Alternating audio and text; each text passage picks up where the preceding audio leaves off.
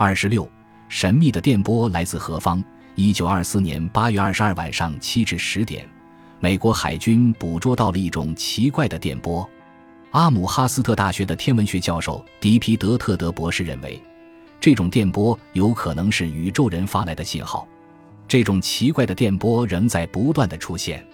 有人经过研究发现，发往空中的无线电波脉冲，在相同的时间间隔内收到了两个回波，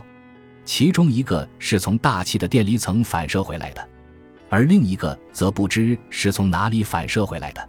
人们估计另一个回波可能是从电离层外月球轨道之内反射回来的。英国一位天文学家估计。这个反射回波的物体可能是木夫星座中的某个星球发射的宇宙飞行器，究竟是什么东西，至今无人知晓。一九三一年，美国无线电工程师央斯基在研究无线电干扰时，发现了来自银河中心的无线电波。从那以后，天体发射的无线电波使人们产生极大的兴趣，于是射电天文学这门新的学科应运而生。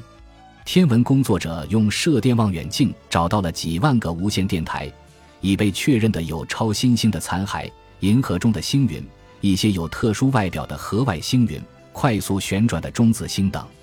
但其余大部分是什么还不清楚。一九六零年，美国拟定了第一期奥兹玛计划，以便捕捉研究各种奇怪的电波。这个计划由美国国家射电天文台负责实施。他们利用三架二十五点九零八米的射电望远镜，对波江座和鲸鱼座两颗相邻的恒星做了三个月的监视，结果从波江座星系中接收到了异常的间歇脉冲信号。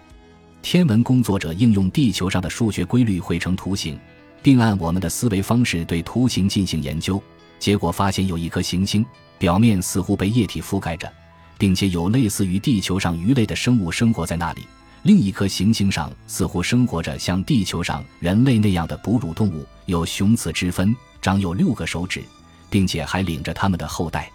可是，这些推论并没得到充分的证实。一九七二至一九七六年，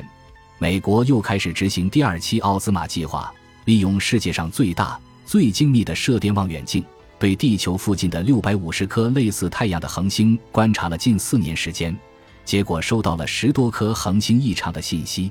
但是这些信息是智慧生物发出的，还是天然无线电波的噪声，至今还无法确定。从1983年以来，美国开始执行一项大规模探索外星智慧生物的计划，